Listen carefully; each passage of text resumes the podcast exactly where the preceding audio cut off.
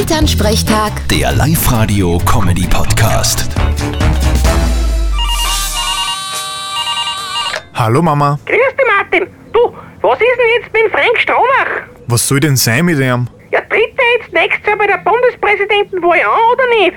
Na, das waren Fake News, das war ein Schmäh von der Tagespresse, das wird nix. Aha, naja, eigentlich schade. Wieso schad? Hättest ihn leicht gewählt? Nein, das nicht, aber das ist irgendwie so lustig, wenn der im Fernsehen interviewt wird. Das stimmt allerdings. Rein vom Unterhaltungswert war er schon super, wenn er wieder dabei war. Naja, nächstes Jahr bei der Wahl war er da dann 90.